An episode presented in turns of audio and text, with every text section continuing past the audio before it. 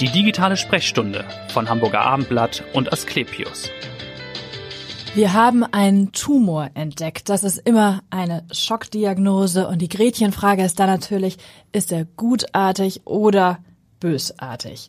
Das gilt es auch bei Knochen- und Weichteiltumoren abzuklären, auch bei denen am Bewegungsapparat, also an den Armen und Beinen, denn darum soll es heute gehen, um die Frage der Diagnostik und natürlich um die Frage der Therapie. Mein Name ist Vanessa Seifert und ich freue mich auf Dr. Anush Sufi Siavash. Er ist seit 1.7. leitender Arzt und Sektionsleiter der Tumororthopädie an der Asklepios Klinik in Barmbek. Herzlich willkommen. Vielen Dank für die Einladung. Vielleicht fangen wir ganz vorne an, ein bisschen für die Hörer. Was ist ein Weichteiltumor? Ich habe gelesen, da gibt es natürlich auch 50 verschiedene Untergruppen. Also so einfach ist es nicht zu beantworten, aber was genau ist es? Genau, also es gibt extrem viele Untergruppen. Ähm, das äh, gilt ganz nach dem Ursprungsgewebe, aus dem dieser Tumor hervorgeht.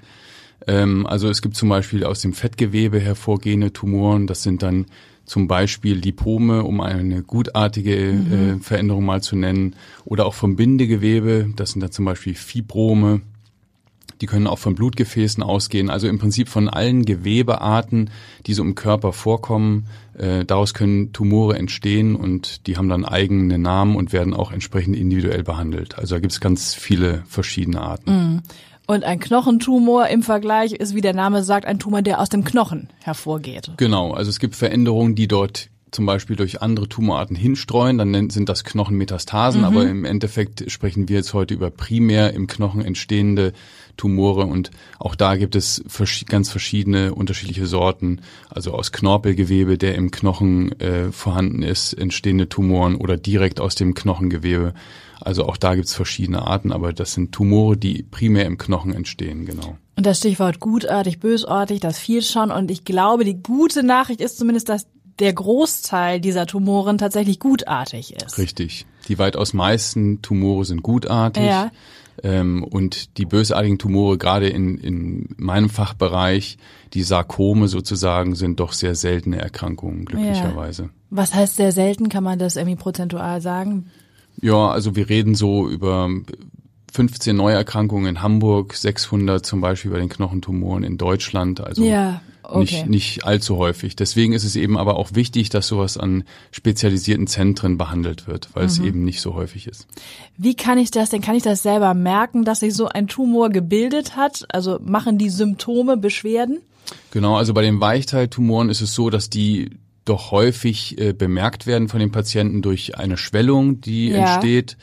Ähm, und äh, die kann dann, wenn sie entsprechend ausgeprägt ist, auch mit Schmerzen einhergehen ähm, und Spannungsgefühl unter der Haut zum Beispiel. Mhm. Und bei den Knochentumoren, die sind ja nun so tief im Körper drin, die würde man jetzt erstmal nicht sehen, sondern die machen sich tatsächlich dann durch Schmerzen bemerkbar. Ja. Bei den gutartigen Veränderungen ist es allerdings so, dass die äh, häufig als Zufallsbefunde auch entdeckt werden. Zum Beispiel, weil sich jemand mal das Knie verdreht oder umgeknickt ist, dann entsteht okay. ein Röntgenbild ja. und dann wird eine Veränderung im Röntgenbild äh, gesehen, die bis dato überhaupt noch keine Beschwerden gemacht hat. Mhm. Das sind dann symptomlose Zufallsbefunde, aber da gilt es eben, diese Veränderungen äh, entsprechend einzuordnen ob ja. eine Therapie, äh, ob ein Therapiebedarf besteht oder eben nicht. Genau. Bildgebung, da sind wir eigentlich schon in der Diagnostik. Ich glaube, so wird es vor allem natürlich festgestellt. Äh, vielleicht können Sie noch mal sagen, wie läuft die Diagnostik ab? Also manchmal hilft ja wahrscheinlich schon eine Tastuntersuchung, wenn es eine Schwellung gibt. Genau, ganz entscheidend ist immer, den Patienten zu befragen zur Vorgeschichte. Ja. Also wann ist diese Veränderung zuerst aufgefallen und wie ist der weitere Verlauf. Ähm, darauf lässt, lässt sich schon zurückschließen, ob das jetzt ein sehr aktives Tumorgeschehen ist, ob der Tumor schnell wächst zum mhm. Beispiel. Äh, dann der Tastbefund, gerade bei den Weichteiltumoren, ist entscheidend. Und dann geht es eben schon über in die bildgebende Diagnostik.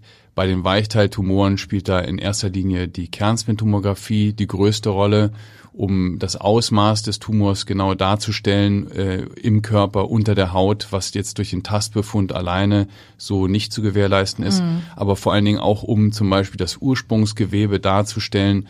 Ein Fettgewebstumor lässt sich zum Beispiel am MRT schon gut abgrenzen gegenüber einem zum Beispiel aus dem Bindegewebe oder den Blutgefäßen entstandenen Tumor.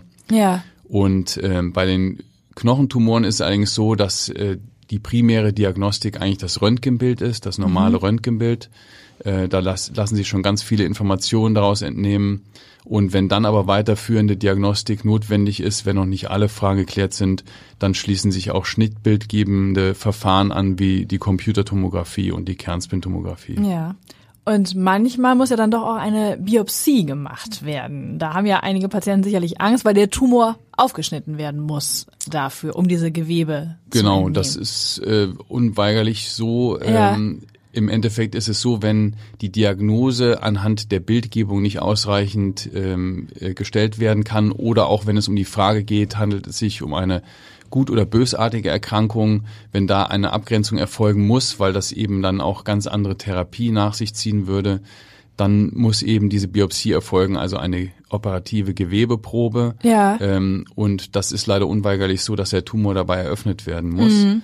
Ähm, aber deswegen ist es umso wichtiger, dass diese Biopsie eben von entsprechenden von Spezialisten. Spezialisten. durchgeführt wird, ganz genau. Mhm. Da gibt's ganz viele Grundregeln und technische Dinge, an die man sich da halten muss, um eben die Kontamination, also genau. ähm, des Zugangsweges mit Tumorzellen so gering wie möglich zu halten. Weil laienhaft würde man sagen, da läuft dann Blut raus oder was und kontaminiert das genau. umliegende äh, genau. Gewebe, womöglich. Das ist in geringem Maße auch so. Ja. Ähm, deswegen ist es ganz wichtig, dass man spezielle Blutstillungsverfahren anwendet, dass man die Zugänge klein hält und ähm, einfach verschiedene chirurgische Regeln anwendet, äh, die den Spezialisten entsprechend bekannt ist. Mhm. Und wichtig ist eben, wenn man dann tatsächlich einen bösartigen Tumor vor sich hat, der später durch eine größere Operation entfernt werden muss, dass dann dieser Biopsiezugang ähm, zwingend mit entfernt werden muss, um diese Restkontamination ja. im Gewebe mit zu entfernen. Okay. Und wie lange dauert so eine Biopsie? Ist wahrscheinlich auch abhängig ne, von Tumor und Genau, also die reine OP-Zeit ist jetzt nicht so lang. Ja. Das ist kein aufwendiger und langwieriger Eingriff, muss aber entsprechend korrekt durchgeführt werden. Mhm. Wir sprechen da meistens von 30 bis 45 Minuten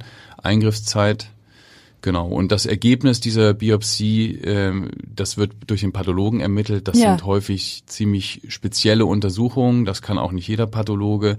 Das sind auch so aufwendige Untersuchungskaskaden, teilweise auch mit genetischen Spezialuntersuchungen und da kann es dann durchaus auch mal zwei Wochen, in seltenen Fällen auch mal drei Wochen dauern, bis das Ergebnis Okay, bis da das Ergebnis. Ist. Das ist natürlich dann so ein bisschen, ist man ein bisschen auf die Folter gespannt wahrscheinlich genau. als Patient. Das ne? ist leider so, mhm. ja. Da muss man leider an die Geduld des Patienten appellieren, aber es gilt eben die richtige Diagnose ähm, zu finden, um die spezielle und individuelle Therapie dann daraus abzuleiten.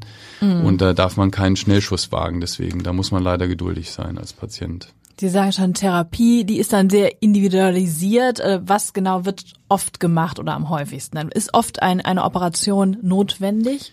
Also wie gesagt, erfreulicherweise sind die meisten Veränderungen, die man so findet, ja gutartig. Mhm. Und dann hängt das ganz von den Beschwerden und des Leidensdruckes des Patienten ab, ob man überhaupt operieren muss. Viele Veränderungen muss man auch erstmal nur beobachten. Dann okay, würde man ja. Verlaufsuntersuchungen machen und gucken, ob sich äh, die Läsion verändert im mhm. Laufe der Zeit, ob die Beschwerden zunehmen. Aber eben genau diese Entscheidung, ob etwas nur zu beobachten ist oder doch therapiebedürftig ja. ist, die muss eben dann der Fachmann stellen sozusagen. Mhm. Und ähm, und dann ist es so, wenn Beschwerden bestehen und der Patient äh, diese Veränderungen dann auch loswerden möchte, dann können, dann werden auch äh, gutartige Veränderungen operativ entfernt. Ja. Und wenn es ein Sarkom ist, also eine bösartige äh, Tumorerkrankung, dann äh, ist die Therapie auch sehr individuell. Am Ende steht immer die operative Entfernung. Genau, aber manchmal das, wird vorher bestrahlt. Genau, oder, genau, aber Chemotherapie und Bestrahlung müssen eben auch in diesem Kontext dann äh, mit äh, involviert werden in die Therapie. Das wird auch häufig dann vor der Operation noch Chemotherapie zum Beispiel. Mhm. Und deswegen ist ganz entscheidend, dass man vor der eigentlichen Behandlung die, die Diagnose exakt stellen kann. Und dafür auch dann die Zeit nimmt, die nötige. Genau. Wie hoch ist denn das Risiko nach einer Operation, dass so ein Tumor an so einer Stelle zurückkehrt? Das ist auch von Tumor zu Tumor mhm. unterschiedlich. Also es gibt auch gutartige Veränderungen, die durchaus ein äh, relativ hohes sogenanntes Rezidivrisiko haben, also das Risiko, dass der Tumor an Ort und Stelle wiederkommt. Ja. Das ist dann nicht gefährlich für Leib und Leben, aber es ist eben so, dass der Tumor gutartig wie er ist an dieser Stelle wiederkehrt. Das kann auch mal 15 bis 30 Prozent sein, dieses okay, Risiko. Mm. Und bei bösartigen Tumoren ist es eben ganz wichtig, dass die chirurgisch dann wirklich äh, optimal entfernt werden mit Sicherheitsabständen mhm. zu den umliegenden Geweben. Und wenn man das richtig macht, ist das Risiko relativ gering, aber ja. es gibt eben immer wieder Fälle, wo auch der Tumor zurückkehrt. Das kann man in Prozenten gar nicht so beziffern. Mhm. Das ist von Tumor zu Tumor unterschiedlich und hängt auch sehr damit ab, wie äh, weit die Sicherheitsabstände äh, bei der Operation gewählt werden konnten. Und wie oft wird bei Ihnen in Barmbek so ein Fall operiert? Also wir operieren wöchentlich solche mm. Fälle. Wie gesagt, diese bösartigen Sarkome, die sind ja deutlich äh, weniger häufig. Ja. Von daher, äh, das ist jetzt nicht ganz so häufig, aber regelmäßig wird das natürlich auch bei uns gemacht. Mm. Und die gutartigen Veränderungen werden wöchentlich operiert. Ja. Vielleicht zu Ihnen persönlich jetzt nochmal. Warum haben Sie Medizin studiert und warum haben Sie sich für diesen Fachbereich entschieden? Also Medizin ist mir eigentlich schon sozusagen früh in die Wiege gelegt worden. Familiäre Disposition. So, sozusagen, genau. genau.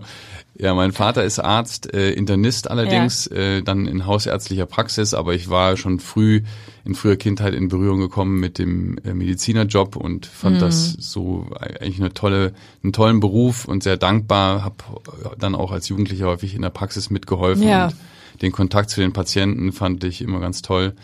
Ähm, genau, und dann während des Studiums haben mich verschiedenste Fachrichtungen interessiert, dass ich jetzt letztendlich in der Orthopädie gelandet bin, äh, war eigentlich reiner Zufall. In Göttingen haben Sie studiert, Genau, ich, ne? in mhm. Göttingen studiert.